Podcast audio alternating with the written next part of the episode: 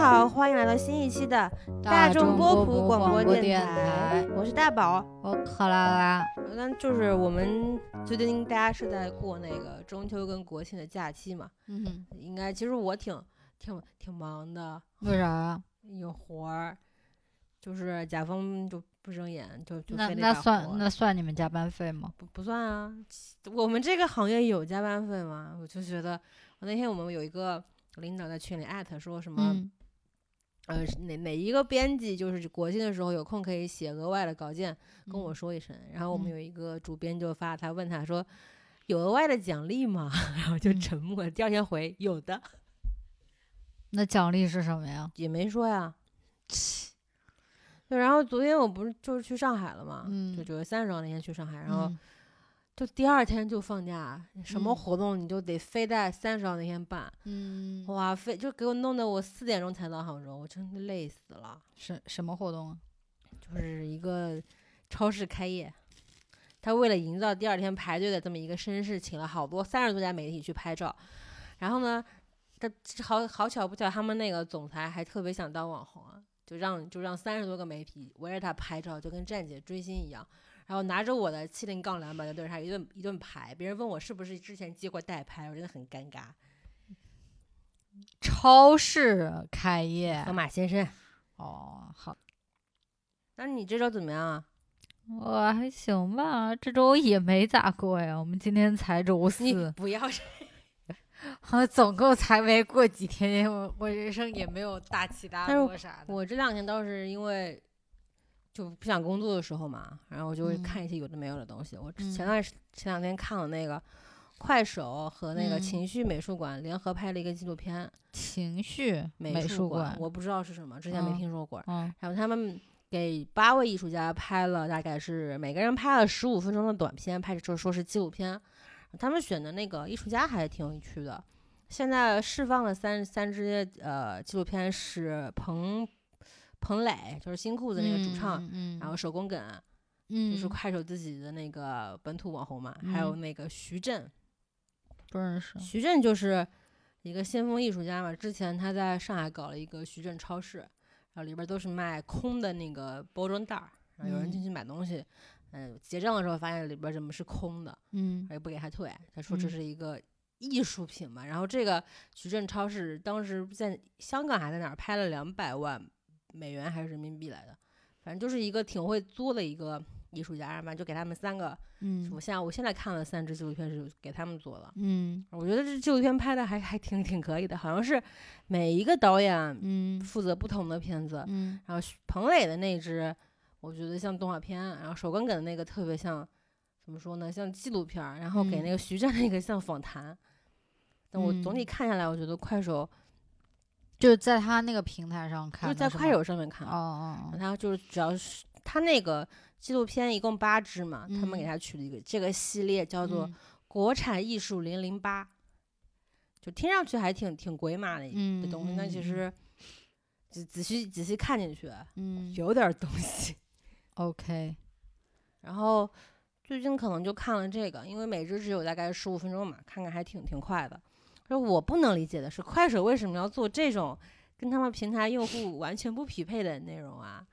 这个就是就是先赚钱嘛，赚完钱就要往精神层面走了，都这样。然后就是我看他下面评论嘛，就完嗯全不理解这是什么东西啊？嗯怎么这么无聊啊？嗯，就是，然后就有人骂他们说：“哎呀，快手果然层次比较低什么的。嗯我就觉得，嗯，其实比也没什么太大必要吧。然后，然后昨天还看了那个，就是抗疫不是最近出了两部两部电视剧嘛？一个电视剧就是之前被骂的那个郭靖宇拍的那个叫什么来着？最美逆最美行者逆行者，那不嗯是被骂的一塌糊涂吗？嗯我其实抛开女权不女权，或者说是女性的这个贡献有没有被抹掉这件事情，我看了半集，嗯，我觉得他的拍摄手法着实是很拙劣。它是算纪录片还是算什么？因就是电视剧哦，我那天就在想，如果拍这种题材的电视嗯剧跟纪录片的差别在哪里？嗯嗯，反正我是没没太整明白，嗯，到底到底他这个艺术创作的度在哪里？但就就是前两天不是还开播了一本新的嘛，是应该是耀客传媒，就是东方东方卫视他们那边做了了一个叫做《在一起》。嗯，他们给嗯这个电视剧给了一个很大的一个 title，叫《时代报告》呃电视剧呃系列专题。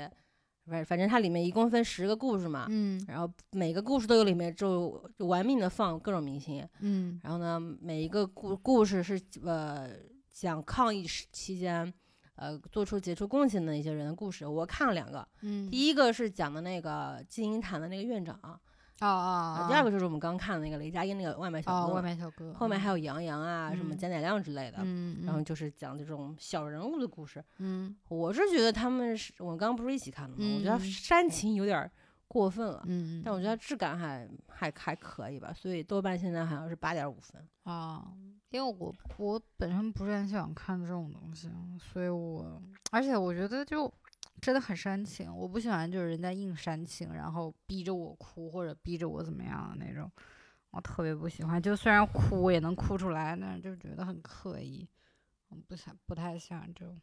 但雷佳音演的挺好的，就那种怂怂的小市民的形象演的还挺好的。然后我们国庆档不是还有几本片子在在放嘛？嗯，然后就有一本是也是这种主旋律的那个主题的嘛。火火的家乡然后这个是张艺谋监制嘛，啊，对，他找了好几个导演，大概哦是拍了五个单元的故事。导演的话有徐峥啊、宁宁浩浩啊，还有张一白吧，邓超、于张一白是白眉，总编制吧还是什么？嗯，邓超、于白眉，还有两个嗯我不知道是谁。我忘记了。当时我看到于白眉的时候，我已经大喊不妙，我看到邓超，我已经大喊不妙了。而且他是，邓超跟于白眉一起拍了一个短剧。嗯，我之前看过于白眉拍的那个《分手大师》，嗯还有后面那个《恶棍天使》，嗯这个名字在我心中是黑名单的。嗯嗯。然后看到他，我就哪怕里面有刘嗯昊然，我都不。哦，刘嗯昊然是在他们那个剧。刘昊然是。在陈思诚那个单元的。哦，陈思诚那个单元演员还不错的，好像有嗯。黄渤，还有董董子健吧，嗯，可能。嗯嗯，我本来就冲着刘昊然，我其实是愿意看了，我不愿意。但是我今天看了一些影评人的那个评嗯价嘛，嗯。就说这个片儿，因为它是像《我和我的祖国》一样，是把五个嗯。故事拼在一起的嘛，就每嗯。个人的特点、个性多少都会嗯。收敛一些，嗯。所以可能会像小品，嗯。所以评价不是特别高。现在豆瓣开分好像才七点三还是七点一。为什么现在都流行拍这种啊？就是看看国庆这个档的上的片儿，不都应该是献礼片儿吗？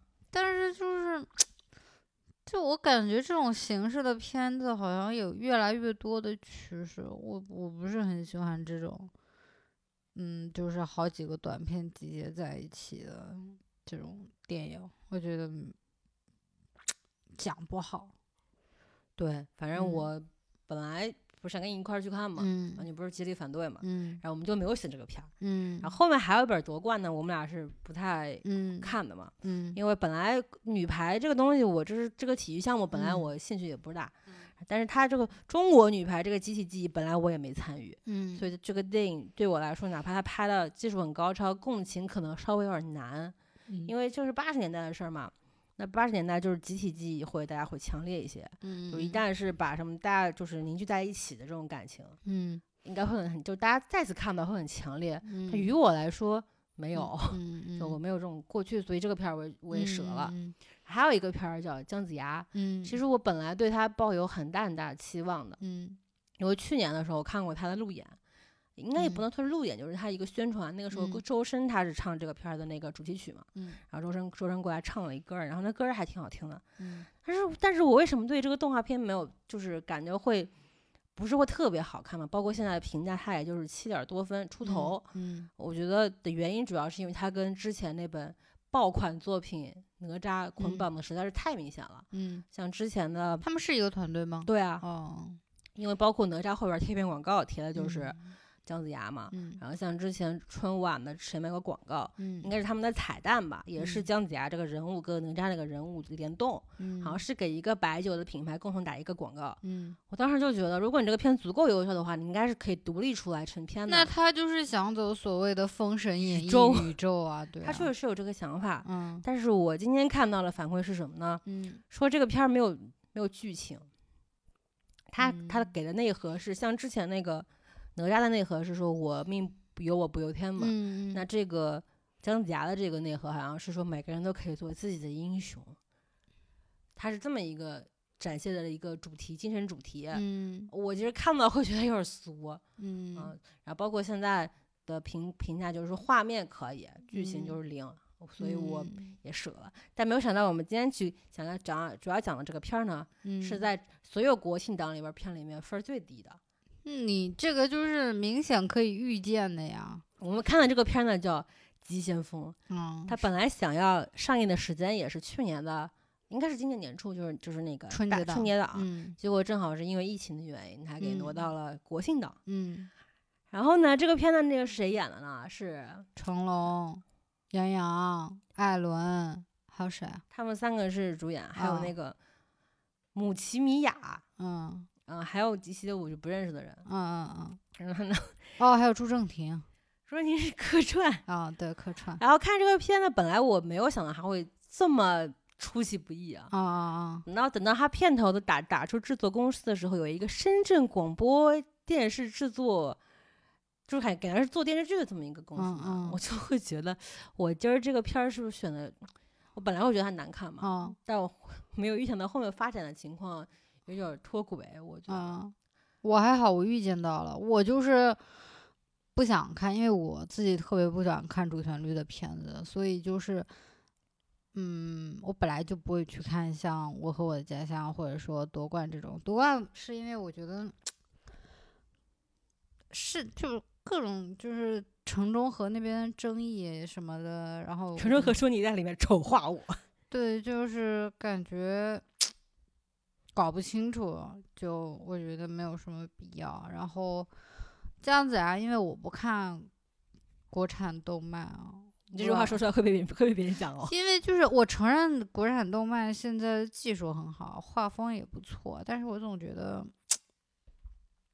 讲的这个内容，因为我不太知道他他们想针对的是小朋友还是大人，所以他他们有点儿想兼具的意思，所以就是我觉得他们每次讲故事讲的都很怎么讲呢？很笼统。对，但我有看那个其他的那个 cut 啊、评论啊什么的，就是我觉得太笼统了，就是就小孩儿、大人都想抓的那种，我就我不太喜欢这种那个东西。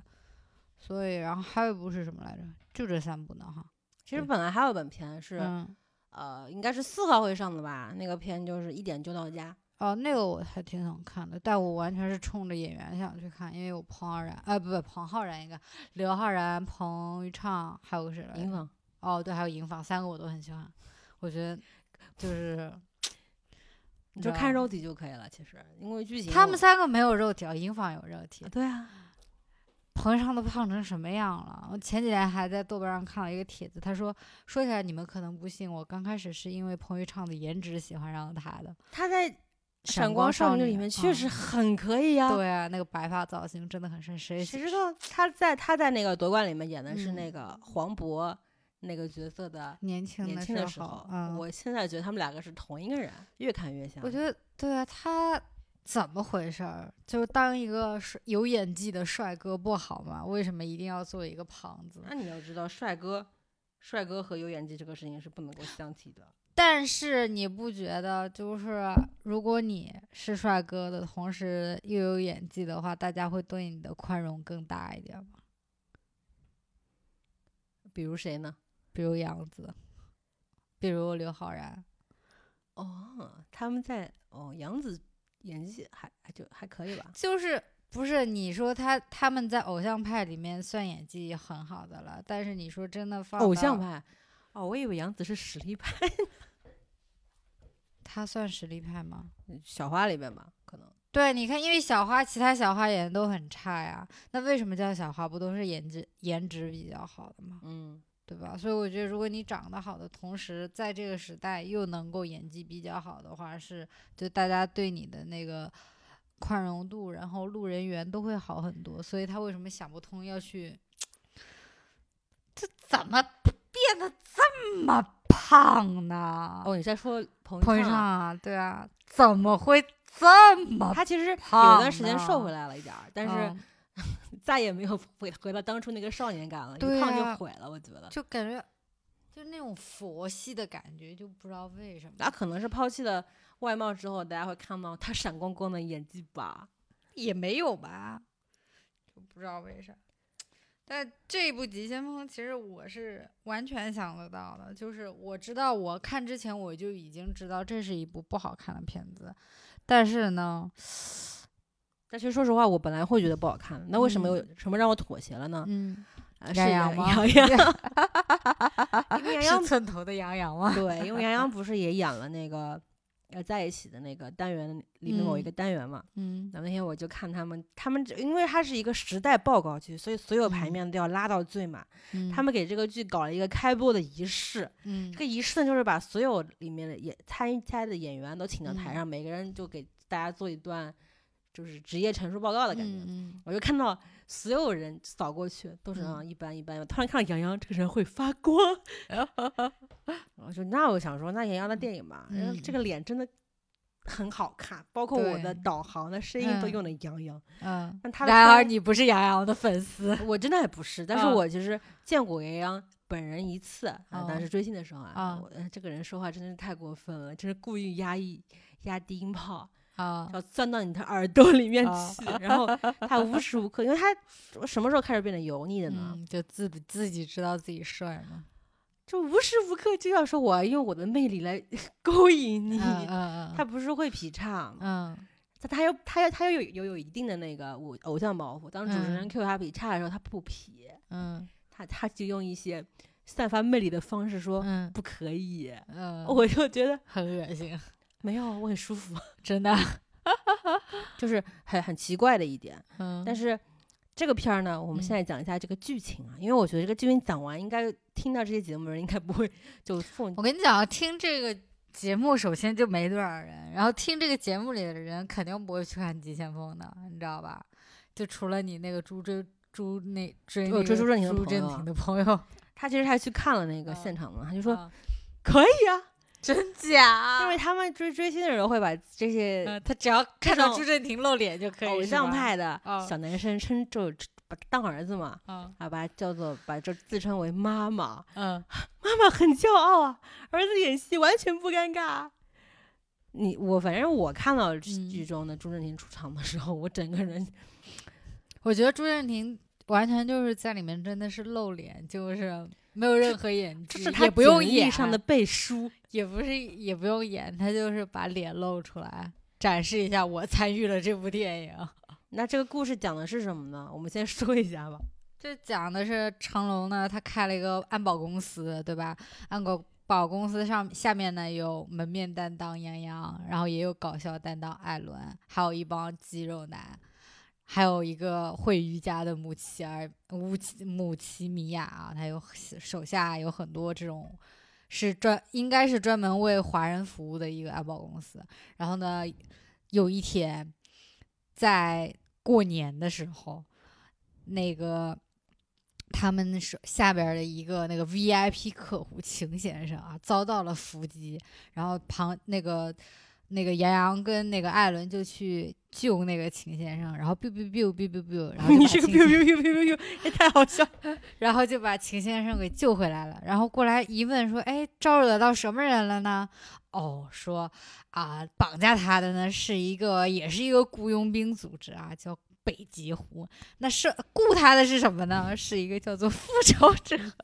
是一个叫做复仇者组织的一个军火团体。啊，这个军火团也就是说，秦先生之前跟这个军火商的老爸呢，帮他做过生意什么的。然后后来秦先生发现，哎，这人卖军火啊，要要要要毁坏世界和平，然后就把他爸给举报了。结果他爸就，然后结果美国就把他爸给炸了。然后他爸虽然死了，那小儿子还在呀。然后呢，这个我们的秦先生手上呢，还有小儿子想要的一笔他爸的那个钱。所以小儿子呢就想把那个秦先生绑过来，然后问到那个钱的下落在哪里。然后这边呢刚把那个秦先生救回来了呢，那个小儿子那边呢又派这个北极狐去非洲了。去非洲干嘛呢？秦先生的女儿在哪里？然后呢就要绑架女儿来以以此威胁我们的秦先生他们是不是借这种这种旅游公费出差啊？啊。于是我们就转场转到了我们的非洲阿非卡啊。然后呢，这个秦先生的女儿呢是一个野生动物爱好者、保护者啊，对吧？没事儿就是在 Facebook 上面 po 自己啊，自己跟雄狮的这种照片儿，对吧？然后呢，还有一个自带的黑人摄影师，就专门拍他跟老那个老虎、狮子的那种合影，也不知道干嘛的。呃，写真，对，真的就是写真，就感觉那个景点就是网红每个每个网红去都要拍一下的那种。然后呢，这个这个我们这个安保公司这边就拍了，也不知道东北口音哪来，也不知道为什么这么大一个安保公司啊，那个场景拍过去又是各种就是地勤人员，又是各种就是出外勤的，不知道为啥最后要去救这女儿的时候就派了四个人，谁呢？老板出马了，我们成龙大哥，我们的那个瑜伽老师，然后杨洋、艾伦，哦，艾伦去了吧？哦，艾伦没去，艾伦在家带孩子。就三个人哦，还带了一个不知道谁，反正就路人甲，几个人就去救女儿了。救女儿的时候呢，在我们这个非洲大草原里边啊，他们就突突突，砰砰砰，biu biu biu 之后呢，莫名其妙的啊，我们这个女儿就跟杨洋单独相处，然后两个人在一个莫名其妙的鸟窝里边啊，过了一夜，两个人就这是莫名其妙，明明是有一个偷猎手被那个。被那个我倒没说过，然后反正就就强行制造浪漫啊，两个人就在空中度睡了一夜，然后他睡他的，他睡他的，然后呢，我们的成龙大哥跟我们这个瑜伽老师呢就去找他们，反正最后呢，在那个非洲大草原这里呢，最后的结果是什么来着？把女儿救了吗？哦，没有把女儿救了，最后还是女儿被抓走了，女儿跟杨洋被抓走了。啊，然后我们又转场，转场到了第三个，第三个地方，第三个地方是是哪儿啊？迪，哎，不是迪拜，印度的某一个城邦吧。他其实拍的应是东，他讲的是东中东，但是他们是在印度拍，是吧？反正就是一个异域风情的这么一个地方啊。然后我们的成龙大哥呢，就带着艾伦啊，然后又带着瑜伽老师，然后一帮雇佣兵呢，就要去救我们的哦，还有我们的秦先生啊，要去。拿秦先生换他的女儿，顺便的把杨洋救出来，然后又在这里丢丢丢哔哔哔啊，啪啪啪啪，然后呢，最后的结果呢是艾伦差点死了，然后杨洋冒死把他给救回来了，然后秦先生为了大家能够顺利撤退呢，就把自己当人质啊，留给了我们的那个那个军火商小儿子，然后其他人就撤撤退走了，然后继续转场，转场来到第四个地方，就是我们最后的场景，来到迪拜。然后我们秦先生呢，就带着军火商去那个，去那个就是他那个资金留下来的地方。然后军火商呢，就非要在这一天呢，还跟他自己啊卖军火的那个人要交易。我们就来到了一个什么二手车行那里，然后哇，那个秦先生按钮一摁，然后就发现，哎，不是说变成那个。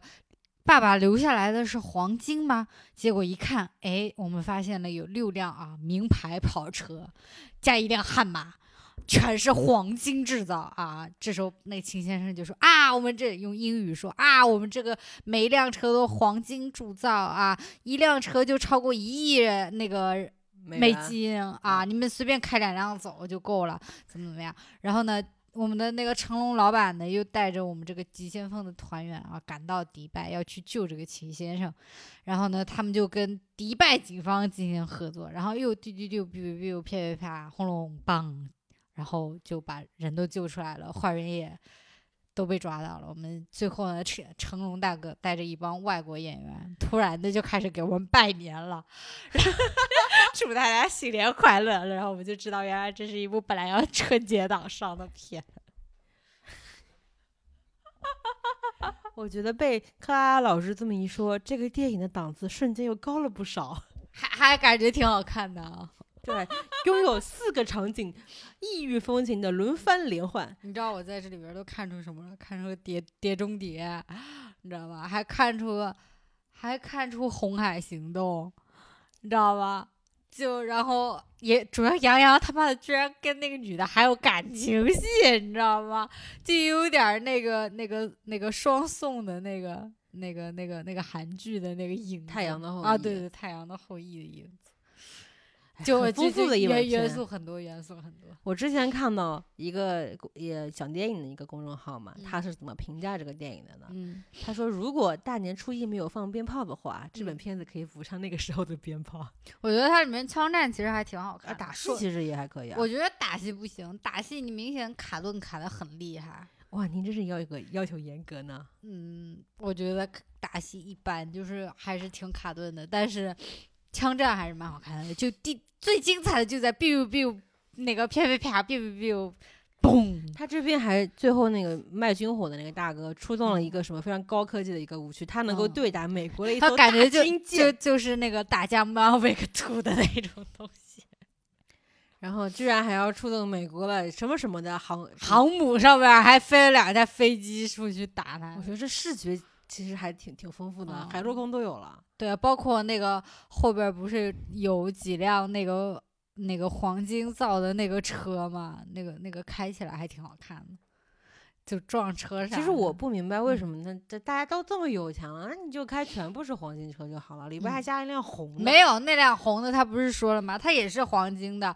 但是你明晃晃的开着一辆黄金的车出去是很太。招摇了。对，他那个红色上面是给你镀了一层红色的油漆，你回家把那红色油漆刮开就是黄金的车了。但是我就觉得吧，这嗯剧组是不是缺钱了，就没办法把所有车都给镀金。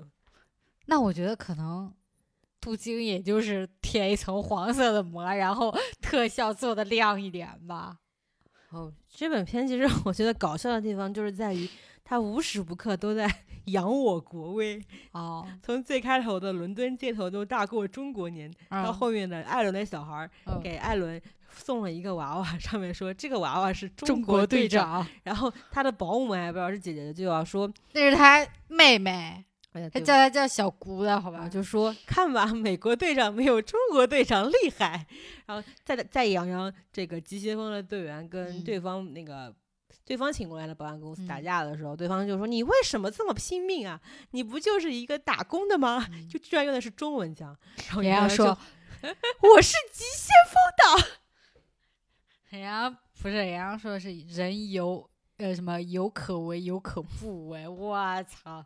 是是后面还有一段，他们把杨洋给绑起来的时候，嗯对方就说：“啊，你你不是也是做安保的吗？我也是做安保的，那我来我这边干活，我能给你十倍的钱。嗯你你给我们干一次，就能够养你一辈子。”杨洋就说：“你虽然学会了我们的语言，但是你没有学到我们的精神。我们的精神就是君子有可为而有可不为。”对方就说。这句话是什么意思？我听不明白。然后就开始像说书老师一样给他讲解释这句话是什么意思。我就觉得这是非常非常扯，因为他把这段中文教学结束之后，他又又嗯又被关回去了，就是强行插入一段中国的解说。但我嗯觉得如果这段东西放在过年的时候，我觉得那个中老年观众应该蛮喜欢的吧？我觉得你爸爸应该蛮喜欢的，我爸爸，我爸爸其实会是喜欢夺冠那种类型的，是吧？对啊，爸爸不喜欢 biu biu biu biu biu 吗？他会说杨洋挺挺好看的，嗯，嗯嗯，体体态蛮好的是吧？对啊，杨洋不是之前是学学那个跳舞的嘛，所以嗯他无论是什么什么姿态出现，他都嗯是就挺直腰板嘛，肩嗯肩膀全部是下我觉得我觉得杨洋杨洋真的很适合演军人，就是哪怕在这么烂的片子里面，我你觉得不是说，其实我觉得这个片子没有这么烂哦。他在我的预期烂里面，他没有什么特别超出我预期的部分，因为就是你知道啊，我我这里真的要先说一下，因为我我们上上期那个说那个《沉默的真相》的时候，我们我们大多数说的是不好嘛，然后就有人跟我们说说把这么好说我们把这么好一部片说的这么不好。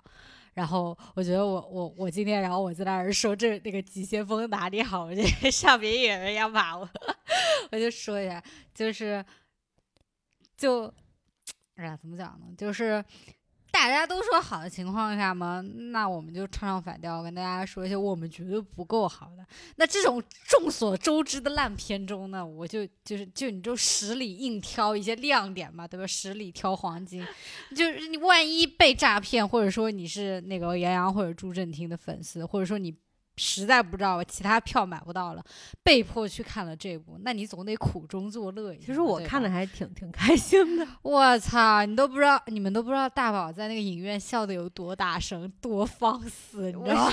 因为我觉得在场所有的人都嗯是对这个片子没有抱有期待的，所以嗯我就是虽然在黑暗之中，但是嗯我仿佛看到了很多个无奈的观众。就是平常他他笑的时候也没关系，因为这个片子音效很好，所以就基本上你坐的前面点你是听不到他的笑。但是呢，他有时候笑的时候呢，这个电影就安静了，你就觉得整个电影院就是大大爆炸的嘲笑声，你知道吗？就非常尴尬。我不是在嘲笑，我是发自内心的觉得好笑，好吧？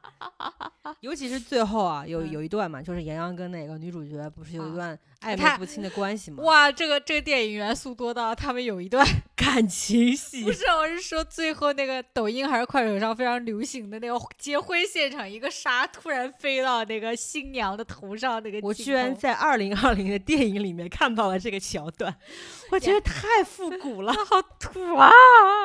你想在迪拜，在海边，然后也要突然在那我要送你一件礼物，，送的礼物是什么？是远处飘来一件纱，然后落在了女主的头上啊！那这本片，我觉得豆瓣评价非常有意思。他说，因为里边有一个狮子嘛，嗯他说那狮子 CG 特效的演技都比杨洋的演技要好。对，杨洋演技真的烂。他我以前觉得我知道杨洋演技烂，但我没有想到已经退化到这个地步了。就是这是我真的见过最模板化的演戏了。就是怎么会这么模板？就感觉你都不用上什么那种演技课，就是你现在一个完全的纯素人过去演，就告诉就导演跟你说啊，你要表示惊讶，然后他那边还要先愣一秒。然后再惊讶的那种惊讶，哎呀妈呀，这个演技真的太烂了。现在不是短视频的 APP 上面都会流行一些小剧场嘛？嗯我觉得杨洋的演技可能还不如里面的一些演员。哦，，那那小剧场自然多了，杨洋不行，杨洋不行。杨洋不能因为自己长得帅，趁食量行凶吧？但是但是，我觉得他这部电影唯一的好处就是他没有觉得自己帅了。他可能有段时间嘛，就是嗯他就刚火那阵儿，嗯就是他演完那个张起灵的时候，嗯他好像突然有一天就灵光乍现，觉得自己是个嗯帅哥。嗯那那个时候他的这个整整个人的油腻感嗯陡然上升，嗯不论是拍任何的代言代言广告，他都要咬那个东西，嗯，咬个玫瑰花啊，嗯呃咬个什么吃的呀。我最嗯夸张的是给扯拉面吗？给京东拍广告，他要、哦就感觉他要咬那个 咬那个电动的那个吸尘器。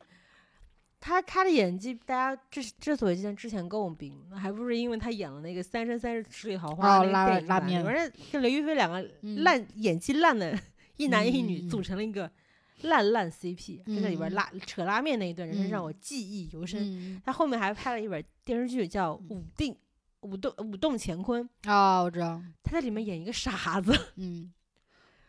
嗯，我觉得这本电影里面杨洋的演技跟之前相比，好像更烂了。对，我觉得他演技是退步了，但是牛油之类的角色，保镖、军人什么的，就不要再去演霸总了。我觉得他还是很适哦合走那说到这个事情啊，他之前嗯演过那个《微微一笑很倾倾城，我吃了呀，我没吃我没有办法吃，因为我看了一个他跟郑爽的吻戏 cut，我觉得他们两个自己都很相互都很折磨，就没有必要。我觉得他，我唯一对他这个嗯角色不满意的地方是什么？嗯他看起来不像这么聪明的人，也不会打游戏，但里的帅气程度是是够了的你知道，我觉得这部电影里面杨洋什么时候最让我心动吗？啊！就是他有一个场景是，就是你用了“心动”这个词，好夸张啊！对，就是杨洋那个被那个军火小子抓到平台上，然后自己那个身上被绑了炸药，蒙着眼睛，然后在那里就站在天台上，我就哇，对他那刻没有说话，太帅。帅了！没有，主要是什么？就是你蒙着脸，就你眼睛是蒙着的嘛，你五官大部分看不清楚的情况下，还能就觉得他很帅的话，那真的就是帅，你知道吗？而且因为杨洋，我真的觉得他体态太好了，太挺拔了，我觉得过分挺拔了嘛。就站在那里那么挺拔的站着，我操，真是啊，我可以，但是哎，就不要就静态的就就是他一旦需要处理一些情绪比较丰满的情绪，嗯啊呃那些戏的话，他就整个都不会做了。对对对对对对对，就以以以此相比之下，就觉得天呐，艾伦真的影帝，影帝。就因为我原来就特别喜欢艾伦嘛，因为我特别喜欢那个羞羞羞的铁拳的拳吗我虽然我知道很多人觉得那个太太不女权，怎么怎么样，但我觉得那部戏我很喜欢。然后这个电影也，我插一句啊，嗯这个电影也能 Q 女权吗？羞羞的铁拳吗？对啊，有啊，你去看那个下面的评论，那个时候很多都说女权的事儿。我意外了。对，就都很多，但我一直挺喜欢艾伦的。然后这部里面就可以，真的可以，就就因为他，我觉得就是年轻代的沈腾，你知道吗？就他出来，我已经想笑了。但是比较吃亏的一点是什么呢？就是他头真的比杨洋大两圈儿，但他也高啊，他比杨洋还高吧杨？洋腿挺挺短的。还好吧。就他还挺好的，就是他在里面作为一个喜剧担当，还就有时候还要偶尔打戏呢，就还是有好笑的地方的，哦就是吗？？我能 feel 到这个导演是想让我在这个地方笑，但是我嗯笑的点 完全不是因为这些点。我觉得就他的那些，我能够微微一笑，但成龙大哥的我笑不出来。我们先说艾伦的点嗯好了，嗯。我觉得我觉得最好笑的那个，就是你也笑了呀，就是他们潜伏进那个堡里边，他不是把自己化妆成那个中东人，然后面罩一摘，发现只化妆化了一万那儿吗，那这个？梗吧，就他是嗯还行吧，但我觉得最好笑的是他呃在里边扮演一个穿粉色西装啊，对对扮演一个呃就是拍写真的一个摄影师嘛，啊那段要他是要展现自己男性啊，的，娘娘腔的一面啊面，对然后我浑然天成。那段我非常喜欢，这是嗯在这段这这段这本电影里面我唯一看到演技的地方。我觉得那一段就让我想去再把《羞羞的铁拳》看一遍。哎，其实我们这么说的这片儿好像不是不能看啊，不能看，真的不能看，朋友们，不要不要不要对自己这么不好。因为像这本片子的组合呢是成龙、老戴两个星，嗯他之前的电影呢就是搞笑功夫嘛，嗯，那这本片子里面他其实不是特别能打得动啊。我靠，成龙在里面打都不打了，基本上没怎么打。六十了，我爸六十还在打，也是，但是就是所以他又让两个新生辈，一个像嗯。杨洋，他分担的是打打的部分，嗯。艾伦因为本来是话剧演员嘛，嗯。那他就是负责搞笑的部分，嗯，但艾伦也有打了。嗯，部分啊。他他有一段打戏是在那个厨房里边嘛，嗯这么经典的场所，嗯。他用的是周遭所有一切可以运用的食材，嗯，然后打打打退敌手。啊那这个套路，其实之前成龙肯定是用过的，嗯嗯这段我觉得完成的还还可以吧。嗯嗯。然后像成龙呢，他不是已经六十岁了嘛？他之前他拍那个水上的那一段是真拍，嗯啊，不是现在还出了事故嘛？嗯就就嗯可能就就是差点就也机因为机器压在身上了嘛，嗯嗯就是一个老人可能就会觉得就觉得命都快没有了嘛。嗯嗯，但但这丝毫不能打动我，我是觉得没必要，啊大家都知道年纪大了，你就没必要 就就是非非要那个。每本戏都说我是真拍嘛，嗯就是嗯听多了我就觉得哪天不真拍了，我可能会稍微哦没有真拍，那我我我的点不是这个，我是觉得你就明显退居二线的那种。就我的二线意思就是说，呃，主要不靠你打了的时候就没有必要，因为这个去说说什么的，你就那你就干脆就不要打了，走文戏。明明成龙演文戏演的蛮好的，就非要在这个什么功夫喜剧上面。一直在这个折腾，他可能是拍之前拍过文戏嘛，嗯，有一个拯就解解解救人质的一个对啊，那个我就觉得他演的很好。就就是他演的好，但但观众并不是很买账啊。但还是大家还是希望看到之前看到的东西嘛。然后成龙就应该好好好笑笑的打打人嘛。嗯那这这本片子的导演不是那个唐季礼嘛？嗯，之前那本我觉得巨难看的《功功夫夫瑜伽》也是他拍的。嗯，然后他那本片我其实真的我觉得比这本片还难看。你知道唐季礼是林心如的前男友吗？哇，您真是嗯涉涉猎颇广。他他拍，他跟成龙合作蛮多了的，但是都他拍的片我都不喜欢，都很难看。新警察故事好像还行吧。嗯，就是有一有一阵子拍了一一些还可以，到后面就是自己吃老本，然后越拍越烂，越拍越烂，越拍越烂。就吃老本的电影，说实话，我觉得在国庆档拍，就在国庆档上线嘛，我是不能原谅的。但是在贺岁档，我就可以。对，我觉得如果你在贺岁档看这个片还可以，但它本来就是为了贺岁档才拍的。哎，说实话，如果它不在国庆档上，我还真嗯挑不出来时间上来。他这个肯定要抓紧上呀，不然的话回不了本吧。我觉得在国庆档都有点难，其实还还行吧。因为我觉得他的那个就是枪战呀，然后包括到处飞呀，这种就场景啦什么的，就是应该还是投投投入挺大的那种，但真的就是难看而已。但这个难看是我预料中的难看，但是我很愉悦。你愉悦吗？嗯，我我觉得。那你？愿意再经历一次这样的愉悦吗？因为我那个票是六十八块钱买的，我就嗯觉得贵了一点儿。如果嗯是三这哦，对我们我们这玩意儿还他妈是三 D 看，它只有三 D，哦过分。过分，但音效挺好。那它如果是三十块钱的话，我就完全会原谅它，我甚至可以打到三星。但六十八块钱，我也只能打两星。真假？你三十块钱你愿意打三星啊？愿愿意啊？我不愿意我。说说实话，我刚刚查查看那个打分嘛，他不五点多分嘛，嗯但是我朋友圈就有一个人打了六分，就是但我不知道他是出于什么原因啊，因为他嗯之前给《沉默的真相》打的也是六，打了三颗星嘛，嗯，我就觉得嗯，品味这东西果然真是非常的难以捉摸。那也可能是对每个片的要求不一样吧。比如说，就比如说我那个我对那种剧情片的三分，跟我对鬼片的三分就完全是不一样的三分。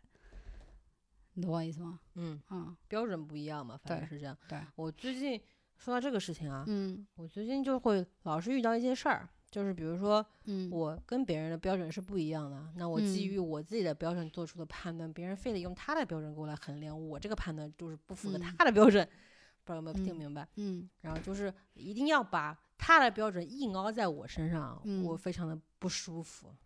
但是我遇到这种情况，我就不知道该怎么去说。比如说，他觉得，嗯呃，陈，我就是就举最近的例子吧，嗯他觉得《沉默的真相》很好看，值得打五星。嗯，那我说我看过小说，我觉得小说更好看，嗯就非得跟我争辩这个事情，嗯其实我觉得是没有意义的。嗯，那我也不能说，嗯，那你就说你对，你说的都对。但是我一旦说，嗯，我觉得你说的对，嗯我就觉得我是在 嘲讽他，那你是在嘲讽他呀？就我该用怎么样比较有礼貌的方式回答他。我是一个不礼貌的人，我没有办法回答你这个问题。就我不希望冒犯到他嘛，但是你为什？么他跟你关系很好吗？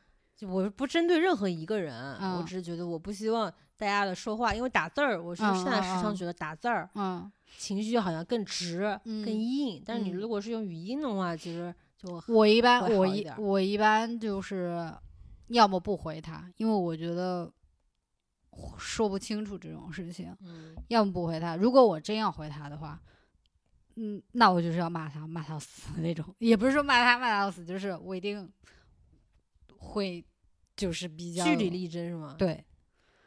嗯就是我我我我我选择呃那个所谓的呃不冒犯到他的方式，就是我不回他，哦我觉得没有必要。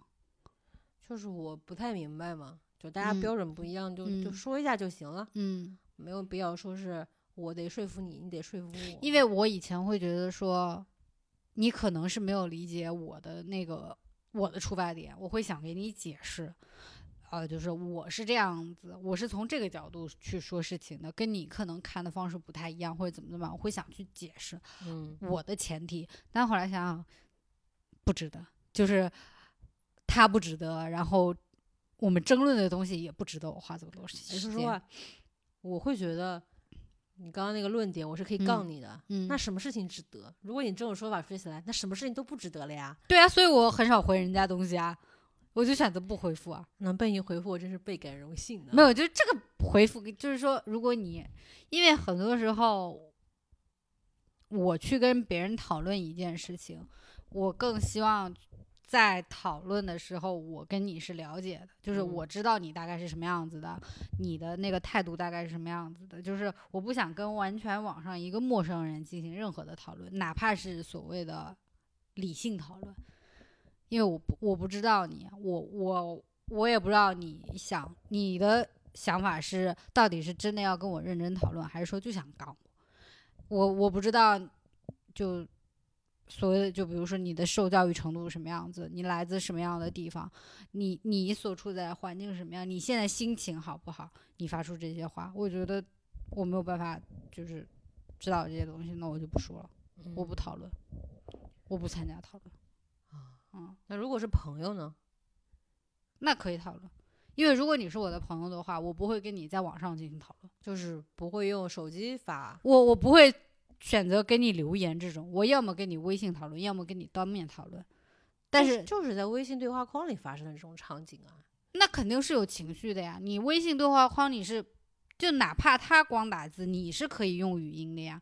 因为我觉得就是呃，你发语音，那你已经是表明你的一个态度了，就是说你的情绪他可以知道，那他就大概知道是怎么回事了，对吧？如果他真想跟你杠的话，那他就继续跟你杠。那如果他知道哦，他你你可能是另外一个意思，他误解他误解你了，那你们的对话就会有所转变呀。嗯，倒是倒是也是一个解决的办法吧。为什么突然从机械风聊到这个东西啊？不知道是不是因为、呃、下午那个大众点评的事情，对，因为还是在受刺激？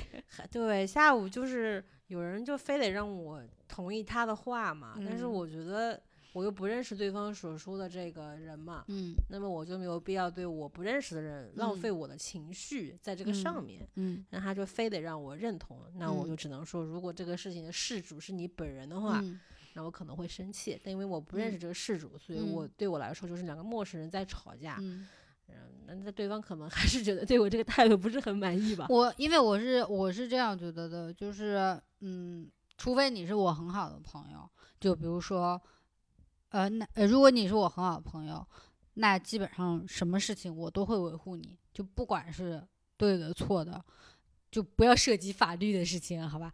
就或者特别道德底线的事情，那我肯定都是先维护你，对吧？那如果你不是我特别好的朋友，那就没必要了呀，对吧？因为就是所谓的客观讨论，没有存在所谓的绝对客观的，你总是会被你身边其他东西影响的嘛。那你的朋友，因为是你的朋友发给你他的朋友的东西，那他对他的朋友肯定维护大一点。那你又不认识那个人，你那那那这个事情怎么讨论，对吧？嗯，为什么感觉您在好像给我疏导一下？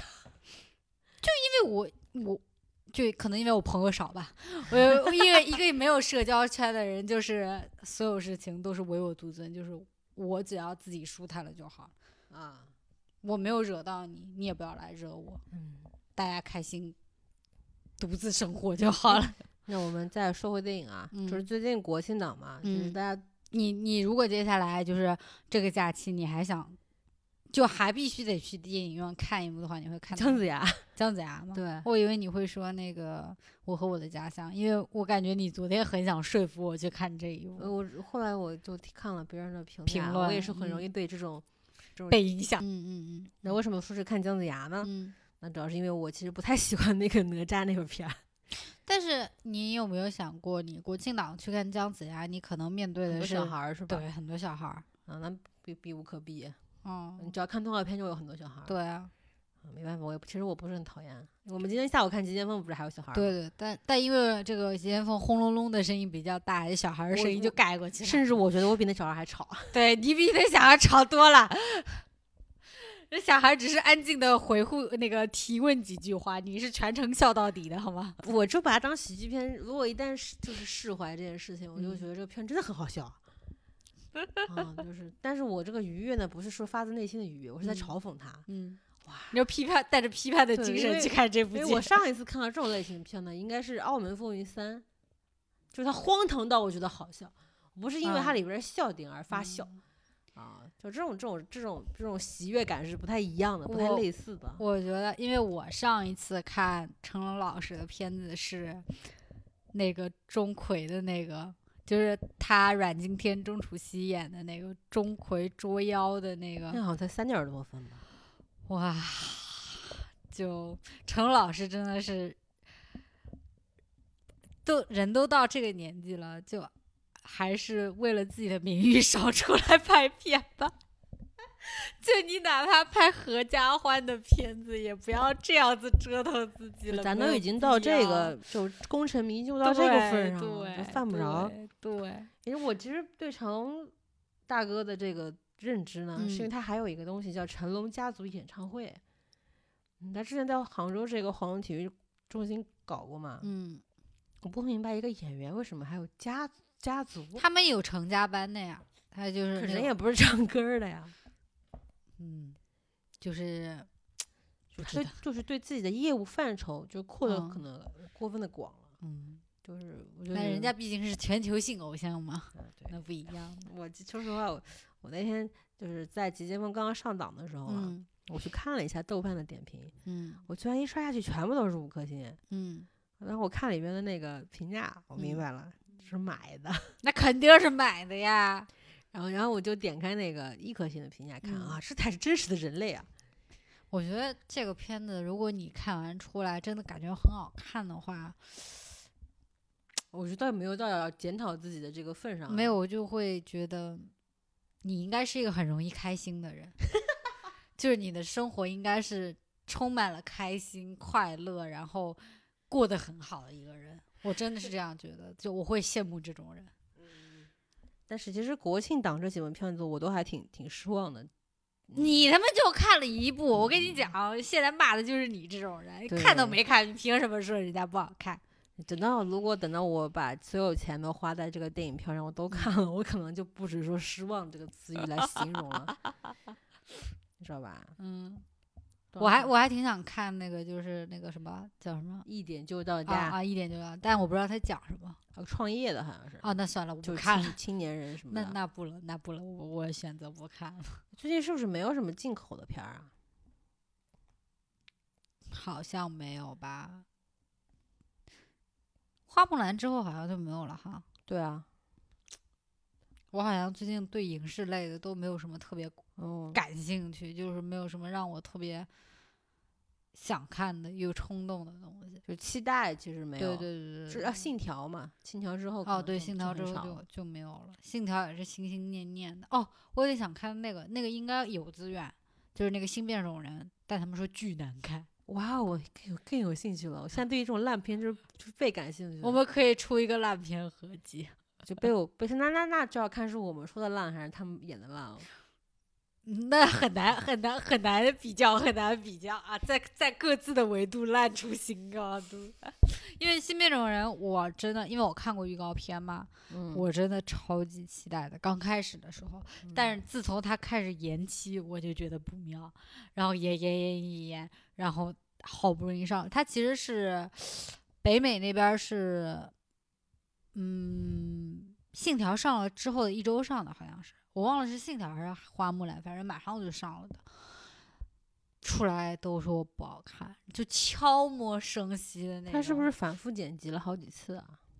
可能重拍了一些东西？啊然后因为他他他这个是个恐怖片嘛，对他做的是个恐怖片，所以他在那个就是在 PG 上面弄的比较那个，所以就，所以这也是我为什么刚开始很期待，因为它真的那个预告片看起来很吓人，嗯，就轰，然后而且你又感觉是那种。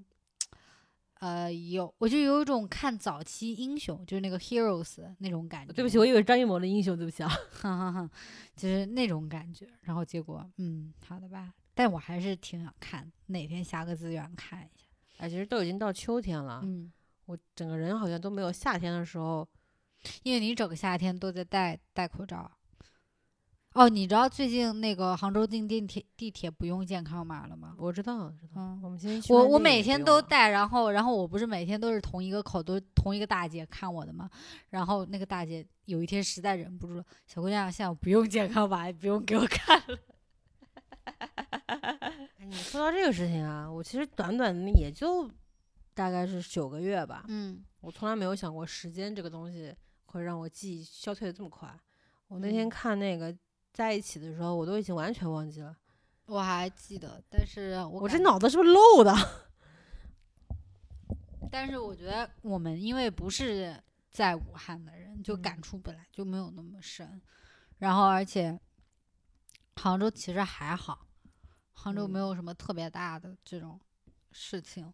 然后，而且我们都是规矩的人，就是反正我那个们是没什么社交的人，对在家不在差不多。没有，就一个是没有什么社交，基本上都是在家里；还有个就是比较规矩的人，出去就该戴口罩戴口罩，该干嘛干嘛，所以你就不会有什么就觉得印象很深刻的事情。就其实就很也挺怪的，就这么大个事儿，我就嗯，一年没过去，我嗯就感觉您如果想感受的话，北美那边还在蔓延呢，您可以关注一下那边的情况，然后您那个感感同身受一下。就是已经到今年的最后一个季度了嘛。哎呀，今年真的过得好快呀！就是我想说一下，我已经把在所有的热情都已经在夏天烧完了。我觉得我热情都还没开始烧，但今年应该是烧不起来了。